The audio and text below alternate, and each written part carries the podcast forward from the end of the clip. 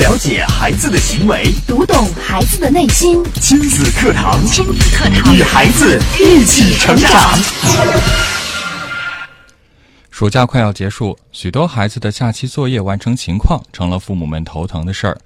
家长们恨不得使出洪荒之力督促孩子。如何让孩子们快乐准时的完成暑假作业？今天的节目，我们一起来关注暑期作业大冲刺。亲子堂今日关注暑期作业大冲刺，主讲嘉宾亲子堂创始人、亲子教育专家迪兰老师，欢迎关注收听。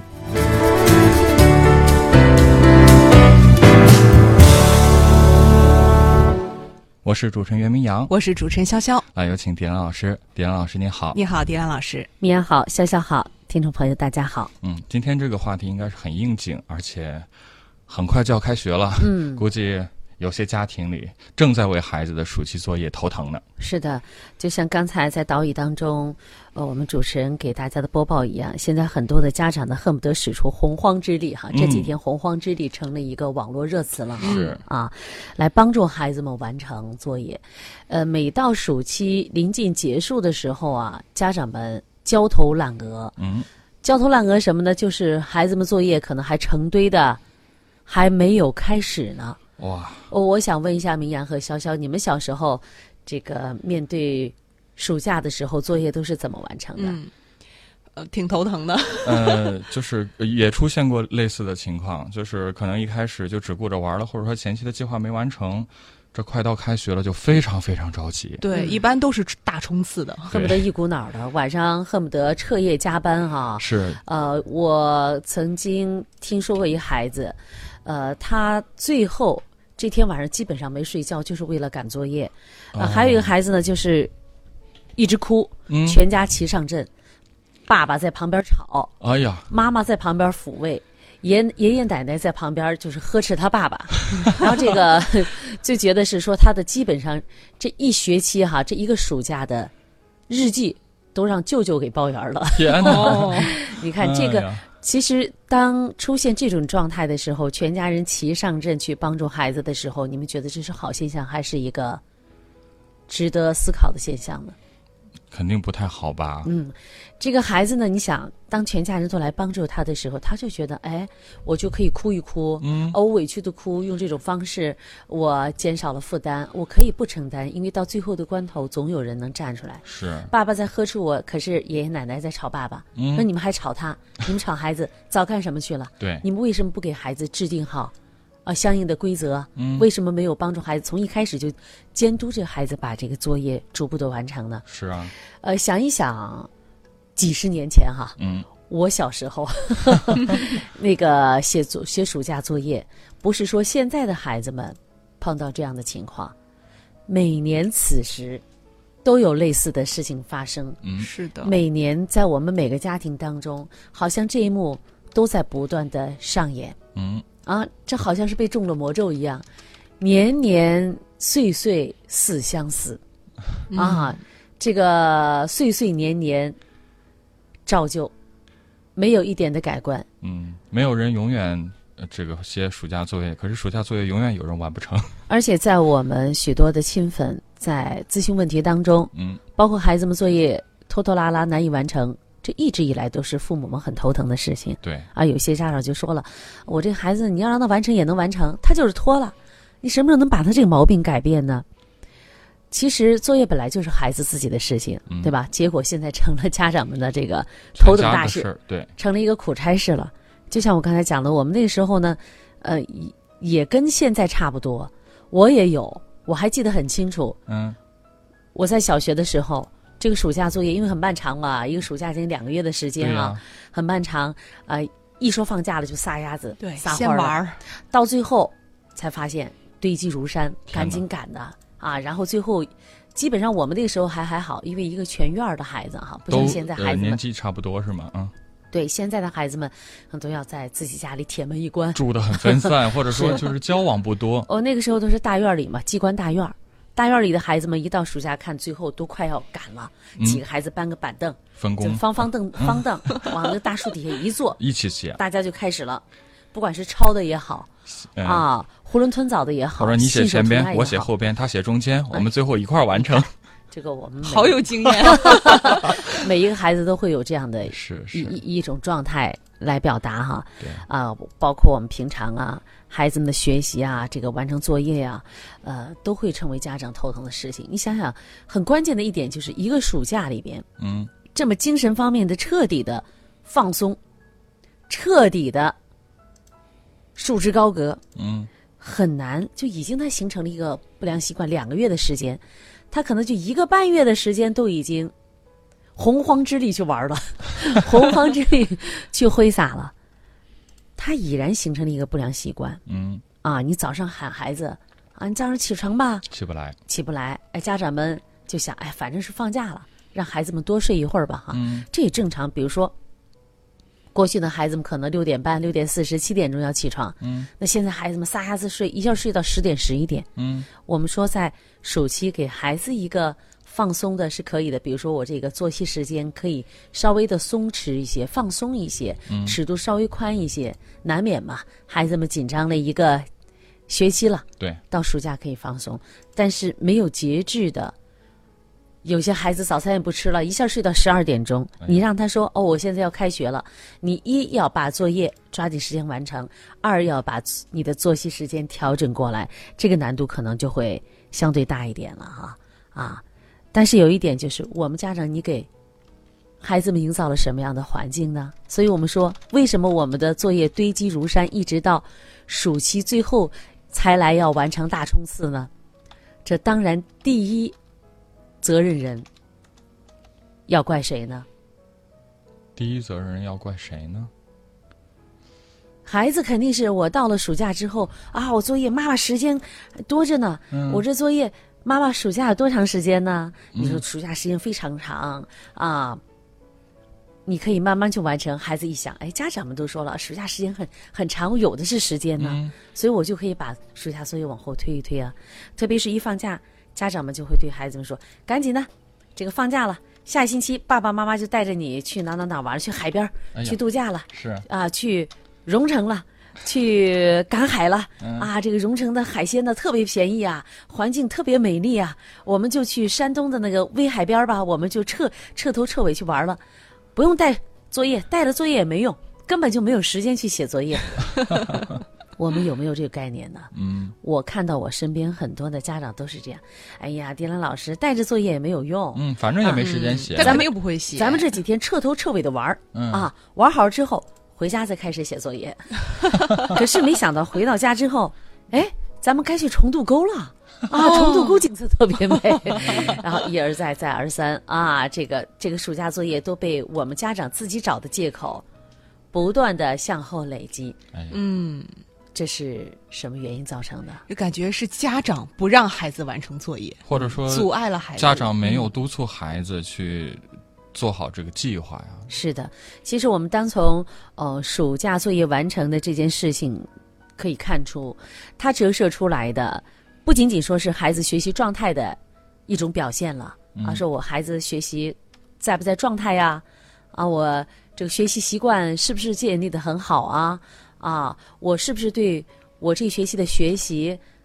掌握的程度？表达的是怎么，表现的是怎么样的？掌握的是好啊，还是掌握的一般呢？还是掌握的不太理想啊？它不仅仅说是折射出来的是孩子的一个综合状态，其实呢，它也折射出来了我们家长的一种心态。嗯，我们有没有对孩子的暑假作业重视起来？我们是不是觉得这个暑假作业啊，就是对孩子来说可有可无的？还有就是折射一种什么状态呢？就是我们家长们就觉得，哎呀，反正暑假来了，哎呀，我总算可以喘口气，我放松一下了。啊所以往往呢，在暑假期间，我会看到我们的家长发送来的问题相对都会少很多。少一些，因为什么？没有老师督促了，嗯没有老师的这个校讯通，嗯，不断的在提醒家长们了。哎呀，总算有了两个月的清静时间，不会被老师干扰，不会被老师的校讯通骚扰。哎，这个孩子们，因为什么？这个时间老师也要休整啊，对啊休养生息啊。这个时间交给孩子也是休养生息。但是我们要知道，一个习惯的形成，它需要最少三个月的时间。是那么在学校里，我们经过这几个月的时间，他已经养成了一个基本的习惯了。基本习惯。我回到家第一要事就是什么？嗯，要写作业写作，业，嗯，把作业完成。孩子们已经形成了这个习惯。哎，一放假，这个习惯被被打破了。被打破了啊！这个孩子们觉得，哦，我妈妈也不再盯我了，我爸爸也不在，谁都不用盯我了，没人管了原来这么嗨啊！ 嗯所以这个暑假作业被大家忽视了。首先是我们家长们没有在精神、在思想上对暑假作业有一个认识，然后就日就是日积月累，经过这一个半月、将近两个月的时间，就累积到现在。那为什么我现在提前这个半个月时间来给大家来讲啊？啊，你有没有还有一个可以冲刺的时间段？如果到最后马上要开学了，我再给家长们拿出来讲，哦，我们再冲刺，那个时候的难度就更大了。嗯，所以今天呢，我们就来给大家谈一谈暑假作业怎么大冲刺。好，我们来稍事休息一下，待会儿接着回到节目当中，请丁楠老师跟我们来讲到底如何去对这个暑假作业进行一个大冲刺，有什么样的方法。亲子课堂正在播出，稍后更精彩。好，欢迎继续回到正在播出的亲子课堂节目。今天的亲子课堂，我们邀请到亲子课堂创始人、亲子教育专家迪兰老师带来的话题“暑期作业大冲刺”。上一节呢，透过迪兰老师的解析，我们明白，原来孩子之所以这个完成暑假作业很困难，其实。不单单是孩子的原因，更多的可能是家长这个环境没有营造好，改变了孩子在学校养成的这个学习习惯。那到底有没有一些什么样的办法可以让我们做一些调整呢？嗯，其实我们在讲这个《道德经》当中也都提到过，有个章节叫“行不言之教”啊。嗯行不言之教是什么？就是榜样的力量啊。是榜样的力量是什么？就是无声的。你首先在家里边要营造一个氛围啊，你想让孩子写作业，那你也要有阅读的时间呢、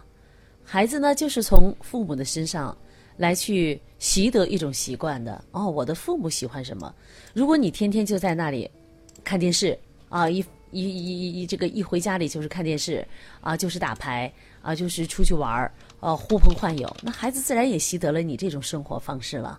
孩子写作业的时间呢，也是家长你学习的一个时间。这样，我们相得益彰，互不打扰啊。这个就是我们家里营造的固定的时间。那孩子一旦形成之后，他就觉得雷打不动啊。这就是一个其实很简单的一件事情了。当然，作息的调整很重要了啊。你现在如果孩子这一个暑假已经放羊了，嗯，已经彻底玩疯了，嗯，那你就要慢慢的收收心了。你说我到最后啊，明天上学，我今天再开始，孩子你今天晚上必须睡觉。他的这个生物钟啊，作息他已经调整到他这个轨道了。你让最后一天来进行调整，这个就有一定的难度，太难了啊！你现在就要开始，啊，给孩子，一个是灌输马上我们要开学的这种信息了，另外呢，就要全家人跟孩子步调要一致，你不能说啊，孩子这边他去休息了，你这边还在电视里边，还在网上，还看着什么大剧啊， 看着时下的什么什么呃什么一会儿中国好歌曲了，一会儿中国好声音了，一会儿又是看什么这个追又开始追剧了，嗯，花啊在网千骨啊，啊，对呀、这个孩子在那边，咱且不说你这边的作息，你要知道这个孩子啊，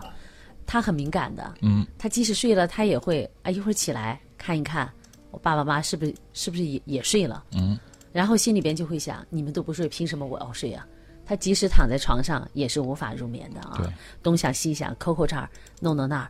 就像我们说在写暑假作业一样。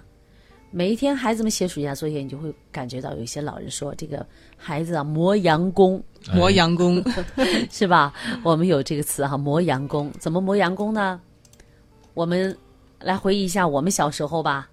啊，我们写作业的时候，会不会一会儿去喝口喝口水啊？嗯啊，一会儿去翻翻其他的本子呀，嗯，然后呢去揪揪头发呀，嗯，抓抓脸呐、啊，上个厕所，上个厕所，一会儿吃个饿了 苹果，妈妈我 要喝水，妈妈我能不能吃个冰激凌？妈妈我肚子疼，妈妈你来给我揉揉肚子，啊，还有就是一会儿写完了拿小橡皮擦一擦，然后还会发发呆，嗯，然后再过一会儿呢，可能拿个小镜子放在自己跟前，照一照来照去，然后一一杆一杆笔就能在手里玩半天，是嗯不是？啊，抠抠这儿，抠抠那儿，转笔刀，削削一削，转笔刀，一会儿再削一个，然后一杆笔一会儿就 被削没线了条削一半儿，就削一半儿了啊。哎呀，啊，我们会看到这个孩子在写作业过程当中会出现各种各样的状态。那么我们就需要针对这个情况，为什么暑假作业完成的慢？就有些时候你让孩子写暑假作业，孩子会出现这种状态，是对吧？你要你要去了解这个现象背后。我们经常说，现象折射的是背后的事情。对，那你要去看一看，孩子对于每天完成的这个暑假作业量，他能够基本多长时间完成？嗯家长们心里边有没有数？你先来了解，而且有的有的家长就整个孩子发的暑假作业，可能刚开始就翻了翻就扔到那里了，根本都不知道有什么有到多少，对，到底嗯其中有多少呢？我们有没有看？你要有个估算量，这个孩子完成数学啊、语文呐、英语啊，他有多长时间？当然，对于低年级的孩子来说，他作业量一般都很少了啊。作业量包括我们暑假作业的话，包括低年级，就是像这个一二年级的孩子，基本上都是没有作业的哈。嗯啊，没有作业的，三四年级的啊，有一些作业的你要看一看啊，你看一看其中每天基本完成多少。如果你无法确定这个量的话，你有没有做到？提前去询问一下老师，像这样一天的作业量，基本上能多长时间完成？啊，我们说到这个暑期作业大冲刺的时候，其实可以捎带着说一说平常的我们的作业完成哈。你像低年级的孩子，他基本上没有没有作业，而且呢，越是低龄，基本上就是他的注意力时间呢不会太长，也就是十到十五分钟。如果让一个孩子长期的趴在那里写作业的话，这只能就对于孩子他的兴趣的是一个扼杀。是对我们家长一定要遵循孩子的他这个成长的轨迹，你要去了解他一个成长阶段他的一些表现表现，就是他是个正常的时间，就是那么长时间，你不可能要求一个小孩子，这个低年龄段的孩子，他一坐坐半个小时不动，那是不符合人性的。嗯啊，那我们去了解了孩子，他对他的作业量有没有一个了解啊？你你了解完之后，你可以问孩子，你觉得多长时间能够完成？啊，你要给孩子有一个预设，你不能只是在旁边督，就是一直在督促，赶紧写，哎赶紧写。你看你磨磨蹭，你烦死了。我们看到很多的家长就一直在旁边，不停的去督促和唠叨孩子，嗯啊，指点孩子，你还在那儿动，你看看，那磨了多长时间？这作业十分钟都能写完，你看看你，在那磨来磨去都能磨十分钟。啊，我们经常会看到这种情况哈、那你要把作业交给孩子，你要充分的信赖孩子，这是孩子自己的事情。你想一想，旁边有一个人不断的在那儿叨叨你，嗯，烦不烦？感觉心里面都是就是特别。不光是烦了，都甚至有一些愤怒在。嗯，我们想一想，咱们去呃商场里边买衣服，你在那儿一进去就有一个这个那种服务生啊、嗯导购导购就在你耳朵旁边儿一直跟你说：“你试试这件衣服吧，呀，你穿这件衣服可合适了。呃，这件衣服是我们这个今年的这个春呃这个最新款了，嗯啊，这个秋季最新款，你试试吧。你觉得大姐姐，你看你这个身材，你穿这件衣服最合适。 嗯，然后你说我我看一看，这个面料是最新款的、嗯啊，这个桑蚕丝的，你看手感多好啊。嗯，然后我看一看，按一看，然后你伸手去摸下一个，就是刚把下下一件衣服就是拿到手里看，他妈说：“哎呀，姐，我跟你说，你看你这皮肤多适合这件衣服啊！而且你看你的脸是圆形的，这个这个口开的就是大一点，正好衬得你这个脸型哈、好看一点。哎，姐，我跟你说，你试试吧，我给你拿着，没关系，咱们这里边随便试。呃，你你不试你怎么知道呢？你不试你怎么知道这衣服是不是你你合适呢？”然后我们会讲啊，这个衣服我就是比一比哈，哎，比一比比不出来效果的。你拿起来每一件衣服旁边都在都有一个声音，你烦不烦？真的很想赶紧离开那里。我们每一个人都会遇到过这种情况吧？是的，啊，特别是你的男士，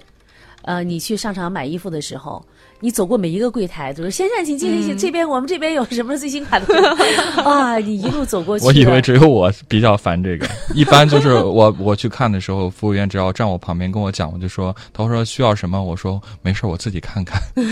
就是我我需要的时候我会叫他，但是我特别讨厌别人在我旁边一直跟我一直跟着推荐这个推荐那个，呃，生怕你不买。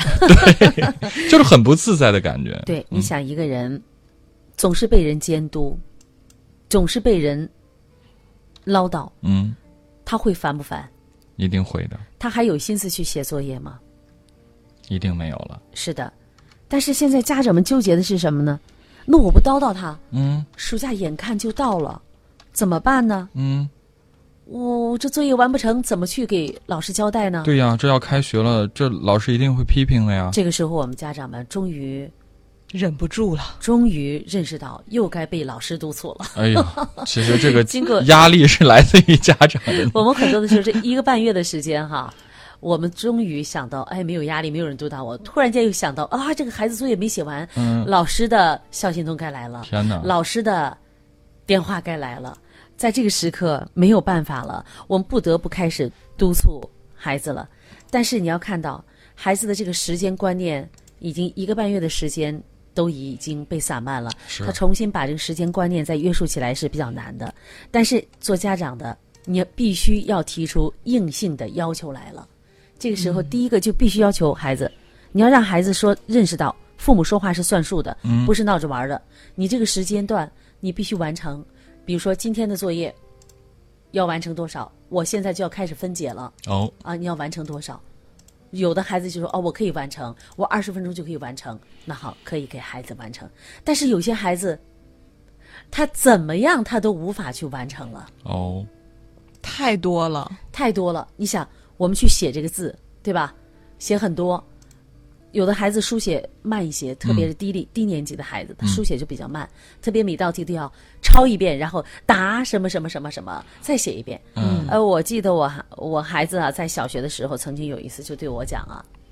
他说：“妈妈呀，嗯妈妈，我告诉你，我看这个数学作业根本就不是让你来做题的。嗯，”我说：“哦，不是让你做做题是干什么的？就是他的暑假作业啊，不是让你在写作业写会不会的，而而是让你练字的。为什么这么说呢？你看这道题几加几加，明明这么简单就出来了，嗯但非要抄一遍，然后写完之后还要写答，从头再 给他再写一再遍。”说一遍，把这个题再复述一遍 根本，就因为所以，呃，然后结果 什么所以答？这个数学根本就不是让你考你会不会，而是要让你练字的， 有道理没有？真的是对，这这样想想看，那些呃那些题好像确实有时候就是规定的这些格式好像太复杂了，很我觉简得单的题一眼能看到答案的，可是还要按照个格式去一步一步的写下来。是的，所以我们在这个呃写作业的时候，特别熟悉作业的时候，这就是很难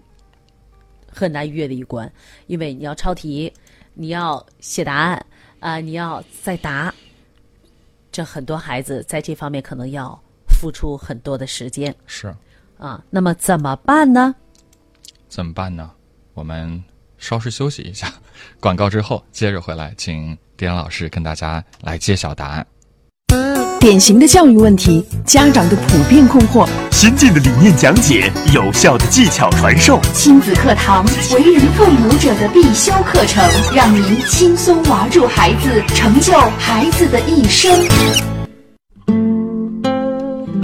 好，欢迎继续回到正在播出的亲子课堂节目。提醒大家，亲子课堂节目播出时间是在每天上午的九点到十点，重播的时间是晚间的二十点到二十一点。你可以在星光教育广播在线收听我们的节目《育儿亲子随身听》，星光教育广播三 w 点星光点 FM。嗯，在节目播出过程当中，你有什么感受或者有什么问题，也可以通过微博、微信的方式来参与。新浪微博关注“迪兰罗言亲子课堂”，在今天的节目底下跟评论，也可以在微信平台关注微信公众号“亲子百科”来跟我们互动。嗯，那我们回到今天节目当中，今天的亲子课堂邀请到亲子课堂创始人、亲子教育专家迪兰老师带来的话题是暑期作业大冲刺。啊、透过刚刚的解析呢，我们已经认识到了，看来这个呃即将要开学了，现在孩子确实有很多作业完不成，现在开始行动可能还不晚，但是大家会非常着急说。到底该用些什么样的方法才能够完成呢？啊我们对请田老师接着给我们解析。这要分析一下作业不好完成背后的原因啊。嗯刚才我们提到了，一个是孩子这个学习习惯，可能这个学习规律被打破的一个问题，还有就是我们家长这个从一开始在思想认识上啊，对这个熟悉作业本身就是一种放任啊、这这是一方面呢，这是两个方面了哈。还有就是我们有一些孩子呢，他呢就是一个基础不是太扎实，对于学习这个兴趣没有提起来。呃，不想学，不想写，不写不想写，找出各种各样的借口，到最后呢，堆积如山就更困难。嗯然后呢，这就是一个恶性循环了。呃，其实，在这个当中呢，对于这样的孩子来说呢，他不是一个解决他能不能完成作业的问题，或者说能不能这改变学习拖拉磨蹭啊磨洋工的这个问题了，而是对这类孩子呢要激发他的学习兴趣的问题了。对这样的孩子来说呢，呃，这个这个时候你不能再随意的指责，因为指责没有意没有意义了。指责只能带来是孩子对你的针尖儿对麦芒，反正我就是不喜欢，我就不干，到最后就是哭就是闹，啊、很可能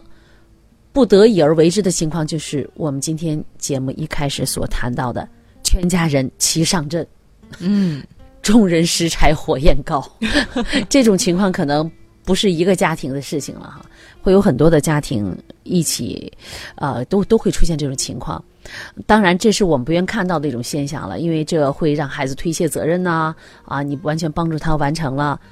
但是其中有一个点，我们必须要提出来，这就是说，对于一些重复性的、大量重复性的一些工作，比如说这个孩子，他明明你考试他，你给我写我爱祖国，嗯这孩子马上就写出来了，我爱祖国，写的很正确，嗯也对。可是你偏偏要让他写我爱祖国，我写一张，哎呀，这就没有必要了。嗯，如果一个孩子他已经掌握的很好啊，我写一遍，马上得到父母的认可，他会很开心呐、嗯那孩子说：“哦，我这写的很好啊，我完成得很快。”但是，一看我明明会写，我还明明写写一张，那那啊肯他定的就这个学习热情、就下降了乐趣，嗯，当乐趣是什么？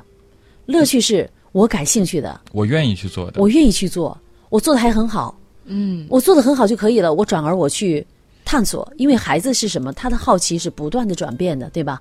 我的感兴趣点他不断的转变的，这个兴趣我感兴趣，我完成了，完成他还会感兴趣吗？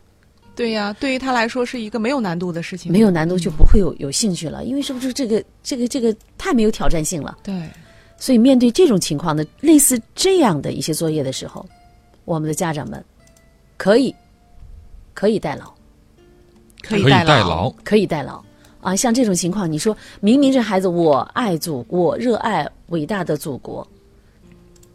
都会写。默写马上就会了，嗯，抄一遍工工整整，写得很好，你就没有必要让这个孩子再去再重新再长篇累牍的。做无用功写一张，那有的有的家长说：“哎，我要让他加深印象啊！你有什么可加深印象？这个你问孩子，孩子就写出来了，这还有什么可加深印象的？对呀、就像洗衣服一样，洗遍干净了，然后让洗十遍。很好啊，对这个潇潇这个举这个例子非常好。你浪费水，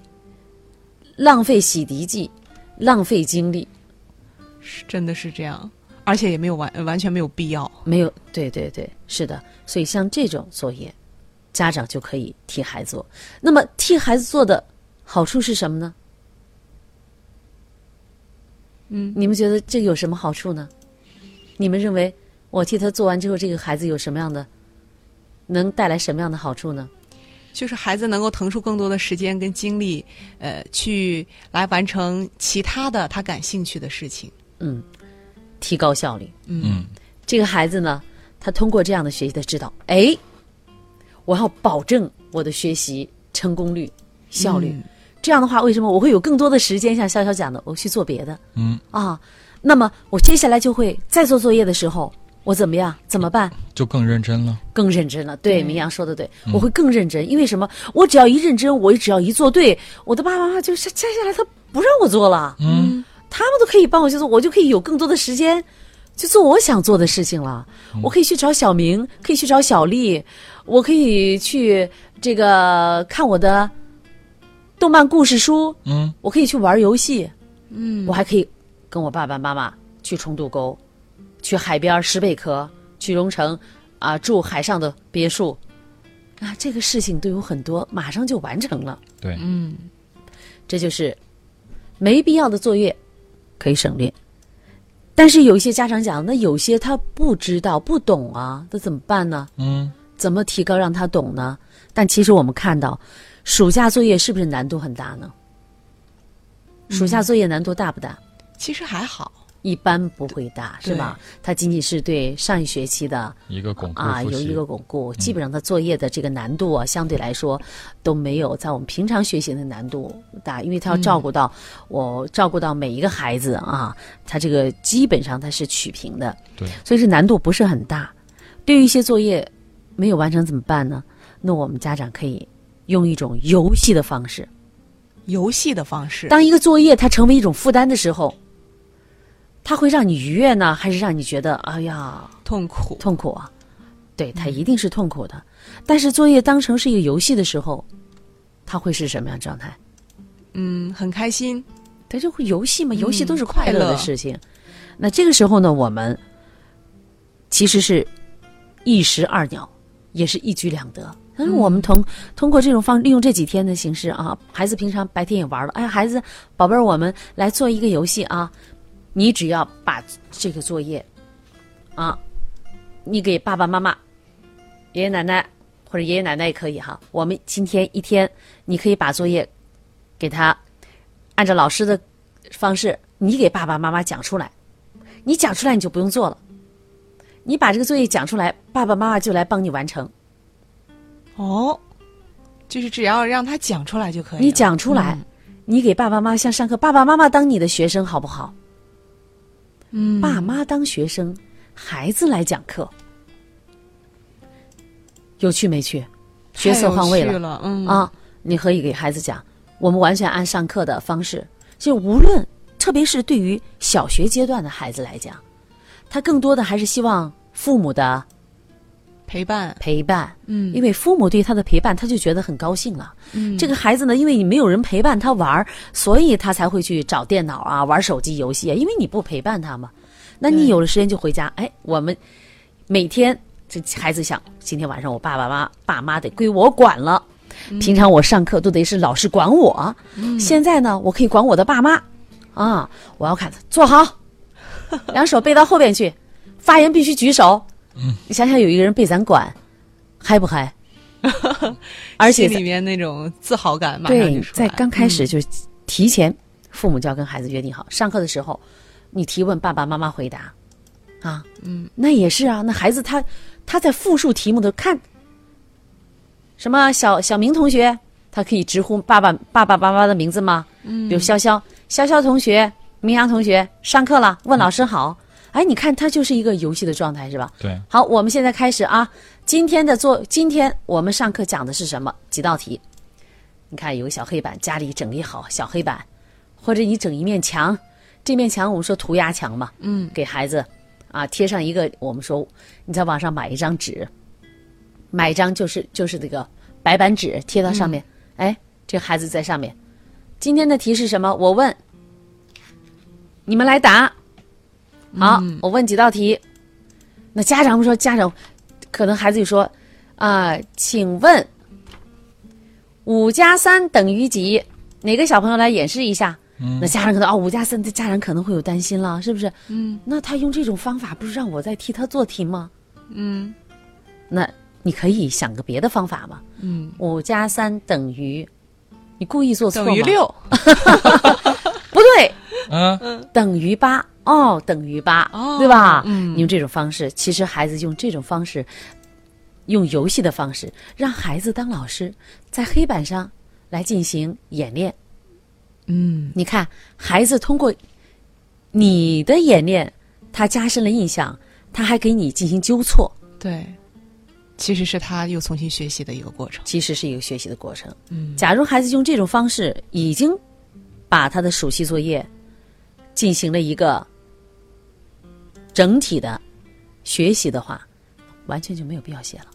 嗯，我们的目的是什么？暑假作业目的是什么？就是把那些知识掌握住。对，把这些知识点掌握住就可以，而且这些知识点呢都是过去学过的。啊，只要孩子能够把它复述出来，你还有一点呢，就是家长不要尽善尽美。尽善尽美呢，就会让孩子有畏难的情绪啊，不允许他一横写的不直，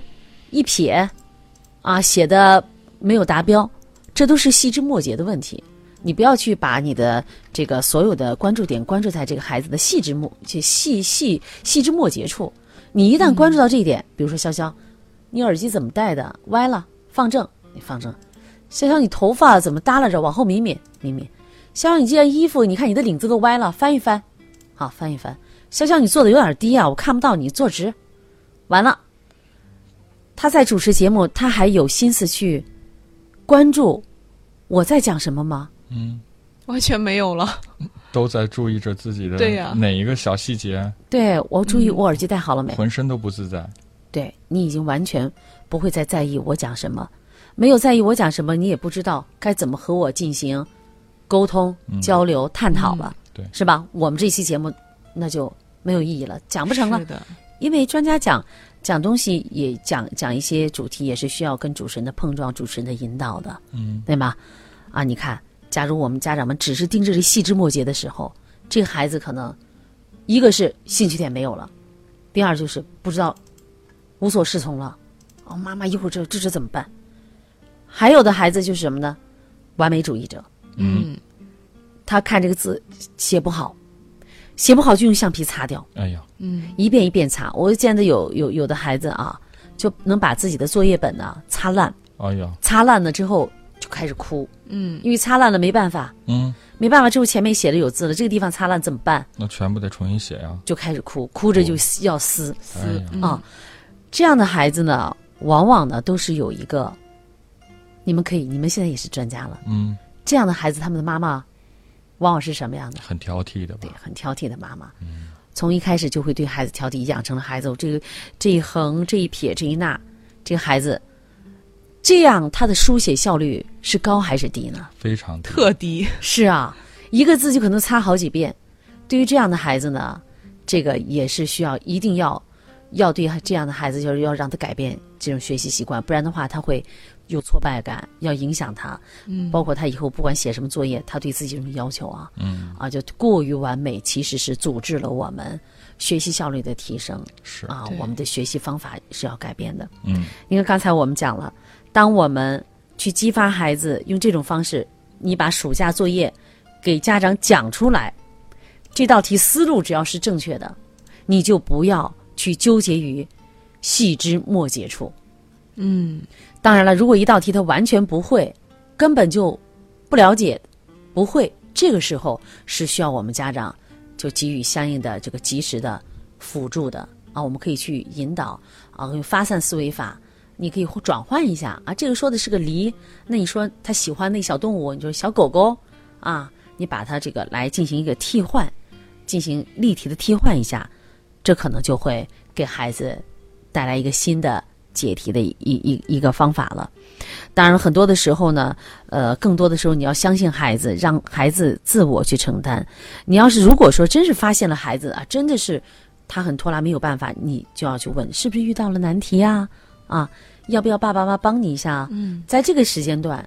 在暑期作业最后大冲刺的阶段，戒指责，指责没有用。嗯，你指责已经到这个时候了，再指责你只能说是火上浇油，你自己也心浮气躁，你越抱怨你自己，自己还解决不了问题，解决不了问题，我们父母们自己给自己加压。是那这个时候我们用什么样的心态？还激，这个时候是要激发孩子的自主性。你包括有一些孩子写日记，为什么不写？你日记日记，他得有的记嗯，才能记，对对不对？所以有的孩子就流水账，说你爸妈一看你这写的什么呀？今天我和小明玩儿在什么什么几句话啊？我，你有没有带孩子去观察过山川河流？有没有带着孩子？我们说你带着孩子去海边拾贝了，去孩子去感受那种大自然了啊，踏浪啊啊！你看一看那水母啊，嗯，孩子只有亲眼去观察、亲耳听到，他才可以有的记。听不到，也没看到，他记什么？他只能每天都是、今天这棵小树叶子又长了一片，嗯那就这些。那妈妈说你都不会去学习小狗，你有没有带孩子去观察小狗一天啊？跟着小狗跑出去，日记、游记，它是有感而发的东西。家长们一说，哎，玩玩嗨了，玩嗨了之后，哎呀，作业明天写吧，啊，回去再写吧。日记就是什么呢？我们的感触就在那一时、当下的那一刻嗯，啊，孩子，你把这课记下来，我的小笔记本带着。哇，有些孩子就会在这个时时间是时间是碎片化的。是的，我们孩子，我们有的为什么看到有一些孩子他学习他的这个写作业，啊、就是效率非常高。就比如说我孩子，包括初中、高中，他们说同学们都写到写写作业写到十一二点，我从来没有见过他作业写到十一二点过。嗯，我还有一次为此我还纠结过，我去找过班，偷偷找过班主任，我作业完成情况怎么样啊？班主任说完成挺好啊。嗯，哦，后来我才说，我说你的作业，我说我们开家长会的时候，老师还讲你作业完成的很好，原因是什么呀？他说一下课间操，下课上课间的时候，你不是撒丫子去玩啊？我一下课间，老师那个题讲的重点作业，我都会在对刚下课的时候写一点，一下课，然后留出比如十分钟，我五分钟留出五分钟，我出去活动。嗯，他就把这个时间碎片化时间给利用起来了。嗯，那包括我们带孩子，如果你现在还带着孩子，还在游历大江南北，当然这是一个很好啊，因为行万里路，读万卷万卷书嘛，嗯见多识广。那么你就给孩子带上啊，每天这个日记，你看就在这里，就把它完成了。完成了。嗯，这就是碎片的时间啊。我们坐在这里的时候，坐在一个哇山川河流旁边，有石椅石凳，哇，这个地方好好啊。你今天的感受，这可能下笔如有神。对比你玩完了，然后又回来，又过了好多天，该交作业的时候再去写回忆当时的啊、玩的一些感受，再来写日记要生动的多。是把碎片的时间利用起来。，对，还有就是呢，我我们今天讲了哈，除了这个原因我们解析之外，那么第一，我们就是把碎片的时间利用起来。嗯，第二，我们回到家里边呢，运用孩子给家长讲课的方式，嗯，只要他掌握住了，你就可以帮他来，就这些作业就可以不用不用做了。嗯，当然呢，需要给老师你要有一个回复，对吧？那你就可以在，要么你可以帮助孩子来完成。当然，这个帮助的完成不是说让孩子完全没有什么都不管的情况下你完成，而是要让孩子把整个作业复述完，他的理解在里边，这个思路都在里边，包括你说三加二，三加二等于五，那就没必要再写出来了，对吧？就是家长只是做了一个代工。是的，嗯，所以呢，我们知道，所有的事情都是要在前期你做好准备，而我们现在暑期作业的大冲刺也是不得已而采取的一种方法，对，因为你靠孩子他去再重新的去写，每一道就再写一遍啊，那么多的作业显然时是间来不及了完。成不了的。嗯，那么同时对于一些重复性的作业，刚才我们讲了，比如说“我爱祖国”，他明明会写了，重复性的，你就完全可以，只要孩子他已经掌握没有问题，这些重复性的作业就没有必要再让孩子去完成了。嗯，在这样的家长给予的支持和激发之下，这个孩子才能提高他的学习效率和完成作业的效率。好，时间关系，今天的亲子课堂就到这儿。非常感谢迪安老师精彩的讲解，也感谢大家的关注收听。明天同一时间，亲子课堂和您不见不散。